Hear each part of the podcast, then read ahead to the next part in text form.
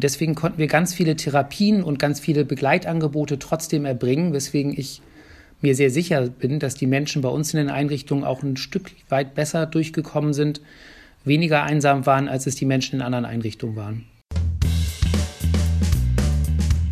Wegen morgen, der Zukunftspodcast für Bremen Nord, Bremerhaven und den Bremer Westen. Mit Wiebke Winter, Direktkandidatin der CDU für die Bundestagswahl.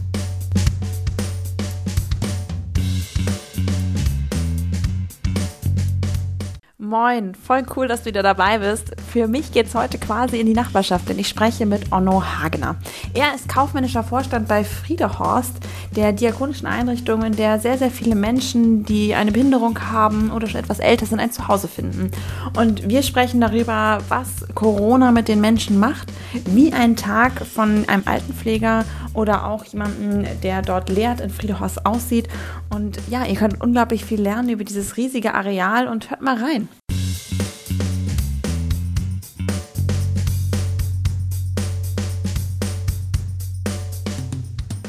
Moin und herzlich willkommen zum Wegen Morgen Podcast, dem Zukunftspodcast für Bremen Nord, Bremerhaven und den Bremer Westen. Mein Name ist Wiebke Winter und ich habe heute einen ganz besonderen Gast, nämlich Onno Hagener. Moin, Herr Hagener. Moin, moin. Schön, dass Sie da sind. Ich stelle Sie wie gewohnt einmal kurz vor, damit unsere Zuschauer wissen, wer Sie denn überhaupt sind, beziehungsweise unsere Zuhörer, muss man ja in diesem Fall sagen. Also, mein heutiger Gast, Onno Hagener, ist gebürtiger Hamburger und studierte Rechtswissenschaften. Heute ist er Geschäftsführer der Friedehorst GmbH und besetzt seit 2016 die Stelle des kaufmännischen Vorstands. Friedehorst, das Wort setzt sich übrigens zusammen, das durfte ich auf ihrer Website lesen, aus Friede, nach dem Frieden nach dem Krieg und Horst für ein Nest für Geborgenheit, was ich total schön fand. Und Friedehorst bietet seit 1947, das heißt seit über 70 Jahren, als diakonische Einrichtung Kindern, Jugendlichen und Erwachsenen kompetente Hilfe, vertrauensvolle Zuwendung und individuelle Förderung an. Die Einrichtung befindet sich auf einem ehemaligen Kasernengelände in Bremen-Lesum. Und mit 1200 Mitarbeitern und Mitarbeiterinnen, die jährlich bis zu 2000 Menschen betreuen, ist Friedehorst mit seiner Angebotsvielfalt in Norddeutschland einzigartig und einer der größten Arbeitgeber in Bremen-Nord. Auch ich, das habe ich Herrn Hagener gerade auch schon erzählt, habe mich im Rahmen meines Konfirmandenunterrichts schon ehrenamtlich in Friedehorst engagieren dürfen und wohne auch quasi nebenan. Daher ist es heute eine ganz besondere Folge für mich und ich freue mich nochmal zu sagen, moin Onno Hagener. Habe ich was vergessen? Sie haben nichts vergessen, aber ich ergänze sehr gerne noch, wir sind nicht nur in Bremen, sondern inzwischen an 14 Orten in Niedersachsen unterwegs. Wir werden also noch größer und ähm, übernehmen auch Niedersachsen. Wow, das klingt großartig. Wo ist zum Beispiel jetzt die nächste Stelle noch außerhalb von Bremen-Lesung? In Oldenburg ist, glaube ich, kilometertechnisch das nächste. Bremerhaven gehört ja mit zu uns. Ähm, aber wir sind bis runter nach Lingen und Leer unterwegs. Also tatsächlich ganz verstreut über Niedersachsen. Das ist großartig. Herr Hagener, wenn jetzt es vielleicht Leute gibt, die Friedehorst gar nicht so genau kennen oder gar nicht wissen, was das ist. Ich kenne das, wie gesagt, das ist ein wahnsinnig großes Areal hier in der Nachbarschaft und da passiert ja unglaublich viel. Was macht Friedehorst? Was macht was es in seiner Vielgestaltigkeit? Was ist die Arbeit von Friedehorst? Wie sieht da so ein Tag aus und was machen Sie da und was machen die vielen Menschen, die bei Ihnen arbeiten? Also Friedehorst ähm, ist ja ein diakonischer Anbieter im Sozialwesen. Das heißt, wir kümmern uns zum einen um Senioren, alte Menschen. Das ist ein großes Standbein bei uns. Die betreuen wir in Altenpflegeeinrichtungen, die wir hier haben, aber auch ambulant, also mit den Autos, die rumfahren, in ihrer Häuslichkeit, in Tagespflegen und auch in Wohngemeinschaften. Das ist ein großes Standbein. Dann haben wir ein zweites großes Standbein. Das ist unsere Eingliederungshilfe, wo wir uns um Menschen mit Behinderung kümmern. Das machen wir auch wiederum in Wohneinrichtungen. Also so wie man das noch von ganz früher kennt, tatsächlich große Wohnblocks, aber eben auch in Wohngemeinschaften, ambulant zu Hause, wo immer Menschen mit Behinderung inzwischen ja glücklicherweise auch leben, in der Gesellschaft angekommen sind. Und ähm, wir machen auch Tagesangebote, also Beschäftigungsangebote für Menschen mit Behinderung. Und der dritte große Block, den wir haben, das ist was Besonderes, das ist ein Berufsförderungswerk. Da kümmern wir uns also um Menschen, die aufgrund von neurologischen Problemen nicht ins Berufsleben gut zurückkommen und helfen denen dahin zurückzukommen. Davon gibt es in ganz Deutschland gar nicht so viele Einrichtungen. Ich glaube, es sind 14 oder 15 nur. Und eine gibt es eben hier in Bremen, das sind wir. Und das ist auch der, äh, der sozusagen der Nukleus für unsere Ausweitung nach Niedersachsen, weil wir das eben auch in Niedersachsen anbieten, dieses besondere Arbeitsfeld. Das ist großartig. Ich würde mich wahnsinnig freuen. Ich habe nämlich gelesen, dass Sie auch unglaublich viel ausbilden, gerade auch im Bereich der Altenpflege. Können Sie dazu vielleicht auch noch kurz was sagen? Genau, wir haben, ähm, das nannte man bis vor kurzer Zeit ja noch eine Altenpflegeschule. Inzwischen ist es ja die Generalistik. Da lernen ja Altenpfleger und Krankenpfleger gemeinsam und entscheiden sich erst am Ende, was sie dann nun genau spezialisiert tun wollen. Genau, wir haben eine große Schule, ähm, bieten hier für den Bremer Norden die Ausbildung an mit den Partnern der Bremer Heinz Stiftung auch zusammen. Und ähm, was uns besonders freut, allen Schülern, die auch bei uns dann tatsächlich die praktische Ausbildung machen, können wir jedes Jahr anbieten, dass sie den Arbeitsvertrag sofort unterschreiben, wenn sie in der Schule anfangen. Also die Schule ist eine tolle Sache, ähm, wo junge Menschen, aber auch ältere Menschen ähm, lernen, Altenpfleger, Krankenpfleger zu werden und ähm, bei dem großen Bedarf an Alten- und Krankenpflegern sofort einen Job finden. Das ist toll. Ich habe auch immer wieder gelesen, dass es einen wahren Mangel gibt, gerade bei der Ausbildung zur Pflegekraft. Von daher freue ich mich, dass wir gerade in Bremen Lesung auch so viele Leute ausbilden können. Herr Hagener, Sie haben ja eben schon gesagt, dass Sie ein diakonischer Anbieter sind. Das heißt, Sie kommen von der Diakonie, von der evangelischen Kirche. Was heißt das denn eigentlich? Nehmen Sie da nur Menschen bei sich auf, die dann auch evangelischen Glaubens sind? Oder wie kann man sich da die kirchliche Ankerung vorstellen. Sie sind ja, glaube ich, auch eine kirchliche Stiftung des Rechts. Was heißt das denn eigentlich ganz genau? Können Sie das unseren Zuhörern noch mal erklären?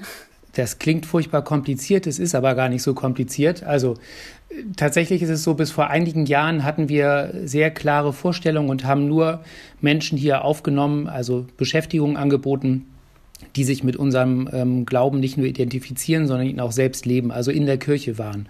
Das haben wir aber in den letzten Jahren geändert, weil mein theologischer Kollege und ich, ich leite das Unternehmen mit einem Theologen zusammen, gesagt haben, es ist jetzt nicht so wichtig, ob jemand in der Kirche ist und Kirchensteuer zahlt, sondern für uns ist eher wichtig, dass man den Grundgedanken ähm, des evangelischen Glaubens, also dem Nächsten zu helfen, Nächstenliebe, dass man das mittragen kann. Und deswegen haben wir inzwischen auch einen größer werdenden Anteil von Mitarbeitern, die gar nicht in der Kirche sind oder auch andere Glaubensrichtungen haben, Moslems, ähm, Katholiken, Buddhisten, alles, äh, das ist für uns alles in Ordnung. Für uns ist nur wichtig, und das ist auch ähm, tatsächlich bei uns verankert, man muss die Rahmenparameter des christlichen Glaubens mittragen können. Diakonisches Unternehmen, manche Menschen haben da immer so die Vorstellung, jeden Morgen äh, setzen wir uns zusammen hin und beten und wenn wir abends auseinandergehen, dann ähm, schlägt nochmal jemand das Kreuz. Das ist alles gar nicht so. Uns ist, ähm, wie gesagt, wichtig, Mitgefühl für die Mitmenschen, sich um die Mitmenschen zu kümmern, ähm, für Menschen da zu sein. Und tatsächlich in unserem Tagesalltag kommt es ab und zu mal vor, dass wir dann auch äh, was mit Jesus und Gott zu tun haben. Das heißt, ähm, Sitzungen, größere Sitzungen eröffnen wir immer mit einem kurzen, kurzen Interpretation zur Bibel, einem kurzen Gedanken dazu. Aber ähm, es ist eben nicht so, dass wir hier alle mit dem Kreuz rumrennen oder ähm, versuchen, jemanden zu bekehren. Das sind so Vorurteile, sage ich mal, aus den 60er Jahren. Dann ist es ja gut, dass wir die jetzt gemeinsam ausräumen konnten. Sie haben ja gerade schon so ein bisschen ange also angerissen, was Sie machen, dass Sie für Menschen da sind. Wenn ich mir das jetzt so vorstelle, wie kann der Alltag von einer Pflegerin, von einem Pfleger aussehen, der in Friedehorst arbeitet? Was macht man da so für Tätigkeiten? Wie ist das, wenn man in Friedehorst arbeitet? Oder auch, wie ist es, wenn man in Friedehorst wohnt? Können Sie mal so zwei Alltäge beschreiben von Menschen, die dort arbeiten und Menschen, die da vielleicht auch leben? Sehr gerne. Also erstmal würde ich crossmedial sagen, kommen Sie auf unsere Homepage und gucken Sie sich eins der vielen Videos an, die wir da ähm, haben. Die sind wirklich großartig, habe ich mir auch schon angeguckt, wenn ich das kurz einwerfen darf. Und ähm, da ich äh, auch Geschäftsführer der ambulanten Pflege bin, schauen Sie sich das Video von Friedehorst Mobil als erstes an. Das ist ein wirklich sehr schönes. Ähm, also, ich sage jetzt mal, oder ich versuche mal den Alltag einer unserer Mitarbeiter aus dem Bereich Altenpflege zu skizzieren. Die fangen zu unterschiedlichen Zeiten an. Wir haben ein Schichtmodell, weil wir eben rund um die Uhr in unseren Altenpflegeeinrichtungen unterwegs sind. Wir haben sehr unterschiedliche Schichten, über 100, um ehrlich zu sein. Ähm, also es fangen Menschen über den Tag verstreut zu verschiedenen Zeiten an. Wir nehmen Rücksicht auf ähm, junge Familien, auf werdende Familien, auf Menschen im Mittelpunkt. Deswegen diese Vielfalt an Arbeitszeitmodellen, die es, glaube ich, auch nicht immer leicht machen, das zu steuern. Aber ich sage jetzt mal, ein ganz durchschnittlicher Mitarbeiter fängt dann also morgens um sechs seine Schicht an. Das beginnt dann damit, dass er sich ähm, in die Berufskleidung umkleidet. Wir tragen hier natürlich hygienische Kleidung und laufen nicht in unseren Alltagsklamotten rum. Dann wird eine Übergabe gemacht. Das heißt, die Kollegen, die nachts da waren, erzählen einmal kurz, wie sieht so aus bei unseren Bewohnern, gab es Besonderheiten, musst du auf irgendwas achten. Und dann geht es auch schon direkt los mit dem äh, Aufstehen für die Menschen in unseren Einrichtungen. Die stehen ja zu unterschiedlichen Zeitpunkten auf. Ähm, nicht jeder wacht morgens um sechs automatisch auf und möchte da aufwachen, manche eben auch deutlich später.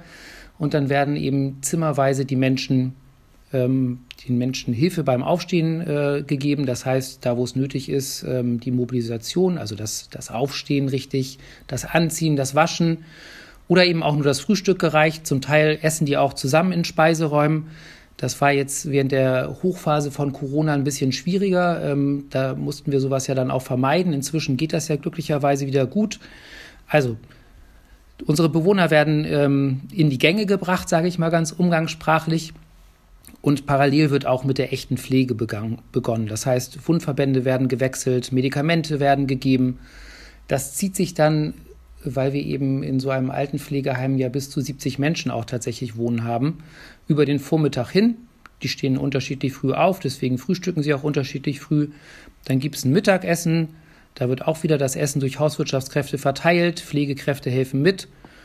Und im Normalfall, wenn man um sechs anfängt, hat man dann auch hoffentlich gegen halb vier Schluss. Ähm, macht dann wiederum eine Übergabe ähm, an, den, an den Tag, an den sozusagen zweiten Tagdienst zieht sich wieder um und geht in den Feierabend. Alles klar, vielen Dank. Dann haben wir jetzt schon so ein bisschen ein Gefühl dafür bekommen, wie so ein Tag auch aussieht von der Pflegekraft, die ja auch sehr, sehr anstrengend manchmal sein kann, auch körperlich anstrengend sein kann und sicherlich durch die Corona-Pandemie jetzt nicht einfacher geworden ist. Das Thema Einsamkeit, gerade auch in Pflegeheimen, ist ja in den Medien auch sehr breit gestreut worden. Auch ich habe mir darüber viele Gedanken gemacht, was ist mit Menschen, die in Pflegeheimen leben, die vielleicht nicht so viel Besuch bekommen können, wie haben Sie dieses Thema aufgegriffen in Friedehorst? Wie geht es den Menschen damit? Was haben Sie da für persönliche Eindrücke sammeln können? Also was ähm, wir zum Glück schon relativ früh realisieren konnten, andere Träger konnten das auch. Wir konnten relativ früh mobile, ähm, mobile und moderne Medien einführen. Das heißt Tablets, äh, mit denen dann zumindest über Zoom oder andere Möglichkeiten der Kontakt zu den Verwandten, Besuchern möglich war für unsere Menschen in den Altenpflegeeinrichtungen. Aber es gibt natürlich auch welche, deren Angehörige selbst nicht ähm, Zoom nutzen. Das war und ist auch immer noch schwierig. Gerade am Anfang hatten wir ja hier in Bremen auch sehr starke Besuchseinschränkungen. Ähm, natürlich haben wir sowas gemacht mit äh, durch die Fensterscheibe. Ähm, das ist aber kein Ersatz. Was wir allerdings hier in Friedehorst als sehr großen Vorteil hatten gegenüber allen anderen Einrichtungen in Bremen, wir haben einen besonderen Vertrag äh, mit den Krankenkassen geschlossen und deswegen haben wir hier in Friedehorst eigene Therapeuten. Am Anfang war es in der Pandemie so, es durfte gar keiner in Einrichtungen rein. Also der Ergotherapeut, der Logopäde durfte nicht in die Einrichtung rein. Das war bei uns anders, weil es unsere eigenen Mitarbeiter waren. Und deswegen konnten wir ganz viele Therapien und ganz viele Begleitangebote trotzdem erbringen, weswegen ich mir sehr sicher bin, dass die Menschen bei uns in den Einrichtungen auch ein Stück weit besser durchgekommen sind, weniger einsam waren, als es die Menschen in anderen Einrichtungen waren.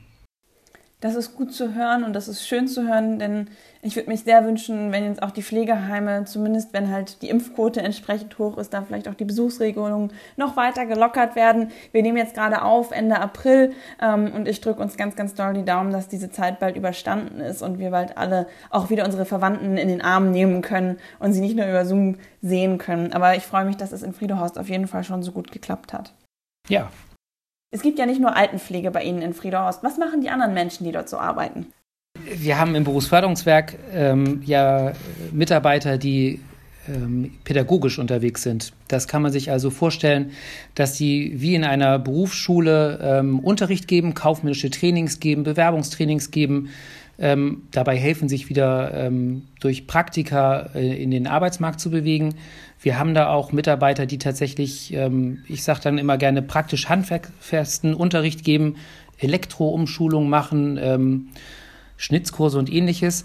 Die haben natürlich einen ganz anderen Arbeitsalltag ähm, als eine Pflegekraft. Da haben wir auch einen frühen Arbeitsstart, aber unsere Umschüler, die Mitarbeiter, des Berufsförderungswerkes, die fangen dann im Normalfall so gegen acht an zu arbeiten. Das heißt, die Mitarbeiter sind halbe Stunde, Stunde vorher da, bereiten ihren Arbeitsalltag vor.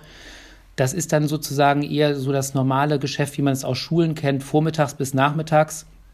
Viel Kontakt mit Menschen, ähm, viel ähm, persönlicher Kontakt mit Menschen. Und das war natürlich jetzt im Lockdown auch eine Riesenumstellung. Wir sind sehr schnell digital geworden, mussten wir, mit Distanzunterricht, mit keinem persönlichen Kontakt. Und ähm, das, da kann ich nur sagen, äh, Hut ab für meine Mitarbeiter, die das so toll hinbekommen haben, weil das eine enorme Belastung ist. Das merken Sie und ich, wenn wir jetzt über Video sprechen. Wir beide hätten es wahrscheinlich lieber persönlich gemacht. Äh, inzwischen sind wir aber Video alle ein bisschen trainiert. Ähm, ich persönlich merke am Ende eines Arbeitstages immer, wenn es mehr als sechs Stunden am Stück Video waren, dann tut mein Kopf doch immer noch weh. Und ich weiß, meine Mitarbeiter im Berufsförderungswerk haben jetzt eben viel mit Video- und Online-Schooling und ähm, digitalen Unterrichtsmaterialien zu tun. Das ist schon auch eine Herausforderung. Das kann ich sehr, sehr gut verstehen. Ich muss auch in viele Konferenzen gehen und kann das nur sehr gut nachvollziehen, dass man am Ende wirklich immer denkt, boah, ich kann wirklich keinen Bildschirm mehr sehen. Von daher Respekt an alle, die das durchziehen. Wenn wir aber gerade bei den verschiedenen Gebieten sind, ähm, die Sie ja natürlich in, in Friedehorst auch ja, bespielen, aufnehmen, dann ist ja ein ganz großer Teil auch immer die Förderung von Menschen mit Beeinträchtigung oder mit Behinderung. Sie haben ja auch unter anderem Kinder bei sich in, in Friedehorst. Können Sie dazu vielleicht auch noch was kurz sagen? Ja, wir haben. Ähm wir sind für Bremen, sage ich mal, der große Träger für ähm, Kinder mit Behinderung. Wir haben da 70 stationäre Wohnplätze in drei Einrichtungen, einer großen Einrichtung und zwei kleineren, wie, wie ich persönlich mir das auch eher wünschen würde, ähm, die eher ein Wohnsetting sind, also eine Kleingruppe, die zusammen wohnt, eher so eine Art Familiencharakter. Aber zu einem irgendeinem Zeitpunkt war das leider so, dass eher große Einrichtungen gefördert wurde und deswegen haben wir auch eine große Einrichtung noch. Da leben Kinder mit ganz unterschiedlichen Behinderungen und natürlich auch ganz unterschiedlichen Unterstützungsbedarfen. Wir haben wir haben vom Säugling, der eine sehr hohe Unterstützungsbedarf hat, aber natürlich auch sehr mobile Kinder, wo ich sagen würde, ich bin selbst Vater von drei Jungs. Der Unterschied zu meinen Kindern ist jetzt nicht im ersten Moment erkennbar, sondern der wird vielleicht erkennbar, weil ich mit meinem Sohn jetzt schon irgendein Brettspiel spiele und ähm, das Kind, was ich dann hier treffe, vielleicht dieses Brettspiel kognitiv noch nicht bewältigen kann. Und weil das so unterschiedlich sind, ist, ist eben auch die, die Arbeit oder die Begleitung dieser Kinder so unterschiedlich. Zum Teil haben wir da pflegerische Kräfte, die halt wirklich eine Kinderkrankenschwester-Ausbildung brauchen, weil es eben einen hohen Pflegeanteil hat. Zum Teil haben wir aber auch eben viele Mitarbeiter, Heilerziehungspfleger, aber auch Pädagogen, weil da einfach auch ganz viel mit Anreiz, mit Begleitung, mit Familien- und Nestwärme zu tun hat. Ganz unterschiedliches äh, Themenfeld, überhaupt nicht ähm, eingrenzbar.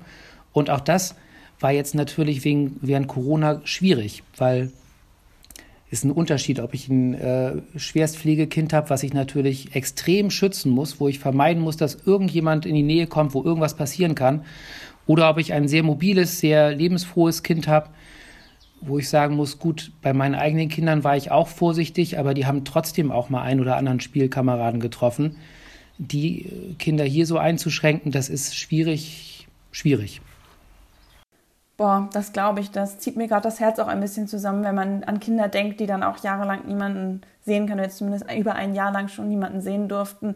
Das war bestimmt nicht einfach und auch an dieser Stelle von mir noch einmal einen ganz herzlichen Dank an alle Menschen, die da draußen sich um solche Kinder kümmern, um generell um Menschen kümmern, die Beeinträchtigungen, Beschränkungen, Behinderungen haben und da irgendwie tätig sind und diesen Menschen dann irgendwie trotzdem noch Kraft und vielleicht auch Freude spenden konnten in diesen schweren letzten Monaten. Ja, schwieriges Thema. Wir hoffen, dass es wirklich schnell weitergeht. Ähm, ich konnte wahnsinnig viel mitnehmen, jetzt schon mal aus diesem allgemeinen Teil. Und wer den Podcast schon länger hört, der weiß, dass wir jetzt einen kurzen Cut machen und dann jetzt übergehen, nämlich zu unseren vier Flottenfragen, wo wir so ein paar kurze Details fragen wollen von Menschen, die in, was die Menschen in ihrem Stadtteil mögen, schätzen und was sie umtreibt. Ähm, ja, genau. Sind Sie bereit dafür? Ich versuche mein Bestes. Großartig, ich freue mich. Wir steigen auch relativ leicht ein. Wo ist denn eigentlich Ihr Lieblingsort in Bremen Nord? Ja, würde ich sofort sagen, in Fegesack am Hafen. Mit oder ohne Schulschiff? Ja, oh, das ist natürlich, also ganz, ganz im Ernst, am liebsten mit Schulschiff. Ich bin begeisterter Segler. Ich bin jetzt nicht auf der Gorch Fock gewesen, aber ich finde Segelboote schön und ich finde auch ähm, den Anblick von großen Segelbooten sehr schön. Also mit Schulschiff. Das geht mir ähnlich. Ich hoffe, dass wir vielleicht ein Ersatzschiff hier bekommen für Bremen Nord, sonst müssen wir immer nach Bremerhaven fahren, um unser Schulschiff da zu besuchen. Wobei Bremerhaven auch eine schöne Stadt ist, würde ich sagen. Ich komme nicht aus Bremerhaven, aber da fahre ich auch immer gerne hin, wegen der tollen Angebote, die die ja auch haben. Ich glaube, Bremerhaven ist unglaublich unterschätzt von vielen Menschen, die noch nicht so häufig in Bremerhaven waren. Also ich liebe es, da auch zu sein. Ähm, dann kommen wir jetzt zur zweiten Frage, denn Sie haben mir gerade schon verraten, dass Sie Fan sind von einem Fußballverein, in dem man, also für den man eigentlich gar kein Fan sein darf in Bremen, den HSV-Fan. Aber trotzdem, weil ich sonst jeden frage, was war Ihr bester Werder-Moment, frage ich Sie jetzt einfach mal, was war Ihr bester HSV-Moment? Mein bester HSV-Moment mit Werder Bremen war ehrlich gesagt die heilige Papierkugel, aber ich vermute mal, dass das jetzt nicht Ihr bester HSV-Moment war. Tatsächlich, da decken sich unsere Erfahrungen nicht ganz. Ich sage auch nochmal der Vorsichtshalber, ich bin gebürtiger Hamburger, das heißt, ich darf HSV-Fan sein, Eine gute ähm, auch wenn ich jetzt ja in Bremen so gut wie zu Hause bin. Mein bester HSV-Fan war das ähm, letzte Heimspiel vor dem Lockdown, was ich mit meinem Sohn äh, besuchen durfte, den ich da zum ersten Mal mit ins Stadion genommen habe. Ähm, und seitdem äh, fiebern wir jetzt immer über Sky ähm, mit. Ich würde mich noch mehr freuen, wenn ich meinen Sohn auch irgendwann mal wieder zu einem Erstligaspiel mitnehmen könnte und im besten Fall natürlich gegen Werder Bremen. Da freue ich mich, wenn das mal wieder passiert. Dafür muss der HSV jetzt ja erstmal aufsteigen und äh, ich drücke ein bisschen die Daumen, damit wir bald das Nordderby wieder sehen können. Ich würde es nämlich auch lieber in der ersten als in der zweiten Liga sehen. So ähm, ist es. Was ist Ihr bestes Erlebnis in Friedehorst gewesen? Sie sind jetzt ja seit fünf Jahren, wenn ich das richtig äh, recherchiert habe, schon da. Was war so ein einprägsamer Moment für Sie, wo Sie gedacht haben, boah, ist das schön und ist das irgendwie erfüllend, dass ich hier arbeiten darf? Das ist ganz, ganz schwierig, weil ich ehrlich gesagt sagen muss, hier gibt es wirklich sehr viele schöne Momente, die ich auch ähm, äh, wirklich gerne habe. Und ich freue mich jeden Morgen, wenn ich hier auf das Gelände komme. Ganz aktuell würde ich sagen, ähm, gestern, als ich ähm, gegen ich würde mal sagen, 18.30 Uhr ähm, meinen Arbeitsplatz verlassen habe und nach Hause wollte, da habe ich gesehen, dass unser Spielplatz, den wir hier für nur mit Spendenmittel errichtet haben, der sogenannte Landeplatz, wie der genutzt wird. Ähm, jung, alt, mit Behinderung, ohne Behinderung, kreuz und quer. Es war rappelvoll. Ähm, die Abstandsregelungen sind eingehalten worden. Einige haben auch Masken getragen. Das war einfach toll. Ne? Es war gestern Sonnenschein ein trubeliges, buntes Gelände, ähm, fröhliches Kinderlachen. Das war ein ganz toller Moment. Die letzte, vierte flotte Frage, die vielleicht auch gar nicht mal so flott dann wird, aber die ich Ihnen einfach gerne mal stellen wollte. Viele Menschen haben ja vielleicht im ersten Moment so ein bisschen Berührungsängste, wenn sie auf Menschen treffen mit Behinderung oder Menschen die vielleicht ein bisschen anders wirken als man selbst. Und ich würde mich wahnsinnig freuen, wenn Sie uns nochmal sagen können, was man in dem Moment am besten macht oder wie man am besten auf solche Menschen zugehen kann und wie man vielleicht auch diese Berührungsängste abbauen kann, was jeder von uns dafür tun kann, ähm, dass wir noch eine noch bessere Integration schaffen, dass wir eine noch, ein noch besseres Zusammenleben hinbekommen. Und was ist so Ihr Tipp, was man machen kann und was sollte man vielleicht auch gerade nicht machen? Also, was man nicht machen sollte, Menschen mit Behinderung sind so wie alle anderen Menschen sehr unterschiedlich. Etwas, was bei einem gut funktioniert, funktioniert beim anderen nicht. Also man darf nicht einen Königsweg erwarten und sagen, das hat bei dem funktioniert, das funktioniert immer so oder so komme ich immer in Kontakt. Was mir sehr geholfen hat, ich bin ähm, mit Menschen mit Behinderung aufgewachsen, weil wir eine große Einrichtung in der Nachbarschaft hatten, ähm, einfach geschehen lassen. Ähm, es ist für mich immer wieder begeisternd, ähm, wenn man es mit einem Menschen mit Behinderung zu tun hat, der jetzt beispielsweise Körperkontakt sucht, also einem sofort in den Arm nimmt oder anfasst oder Hallo, du ruft, das einfach mal geschehen lassen und mitmachen. Ähm, Im ersten Moment ist uns das ja in Europa sehr fremd, äh, dieses sehr enge, sehr nahe, aber das geht dann doch sehr gut, muss sogar ich als äh, kühler Hanseat dann gestehen. Einfach mal machen. Das finde ich total schön und einen richtig, richtig guten Abschluss für unsere vier flotten Fragen. Und dann bleibt mir jetzt nur noch übrig, Ihnen die letzte Frage, die wegen morgen Frage zu stellen. Der Podcast heißt ja wegen morgen, weil ich gerne ab September mich im Bundestag für morgen einsetzen muss, dass wir auch noch in 20, 30 Jahren richtig gut in Bremen Nord, Bremerhaven und in Bremer Westen leben können. Daher meine Frage jetzt an Sie. Wenn Sie sich eine Sache aussuchen könnten, was würden Sie in Bremen Nord, in Bremen, in Bremerhaven gerne verändert sehen wollen oder vielleicht auch in ganz Deutschland? Was wäre Ihr Wunsch an mich ähm, und auch an alle anderen Abgeordneten und Politiker, die jetzt am nächsten Bundestag sind? Ich würde mal mit einer äh, gesamtdeutschen Antwort antworten. Ähm, ich bin im Sozialwesen unterwegs, im Gesundheitswesen und ich würde mir sehr wünschen, dass Sie den Weg zurückfinden und, ähm, uns Träger nicht dazu bringen, dass wir profitorientiert sein müssen. Wir kümmern uns um Menschen mit Menschen Geld verdienen ist eine blöde Sache, finde ich persönlich. Ähm, das ist sicherlich richtig, dass es Wettbewerb geben muss, dass ähm, man auch nicht sagen muss, alles, was passiert, soll bezahlt werden. Aber im Moment haben wir doch in vielen Bereichen, in Krankenhäusern, aber eben leider auch in der Altenpflege, einen Wettbewerb, wo, da, wo es darum geht, wie kann ich noch fünf Euro verdienen, damit ich morgen noch am Markt teilnehmen kann. Das ist verkehrt. Das ist in einem Bereich, wo es um Menschen geht, grundverkehrt. Und da, da müssen wir den Weg zurück wieder antreten, weg vom Wettbewerb äh, hin zur echten Sozialwirtschaft. Den Wunsch nehme ich gerne mit und sage ganz herzlichen Dank, Herr Hagener, dass Sie sich heute die Zeit genommen haben, in meinem Podcast mit dabei zu sein. Ich konnte viel lernen und ich hoffe, viele andere auch über Friedehorst. Und ja, geht auf die Website, schaut euch die Videos an. Wenn ihr mal nach Bremen Nord kommt, man kann auch einen Spaziergang machen durch Friedehorst durch. Es gibt einen wunderschönen Park dort. Schaut es euch mal an, das ist eine großartige Einrichtung. Und ja, ich freue mich, dass wir miteinander sprechen konnten. Vielen Dank.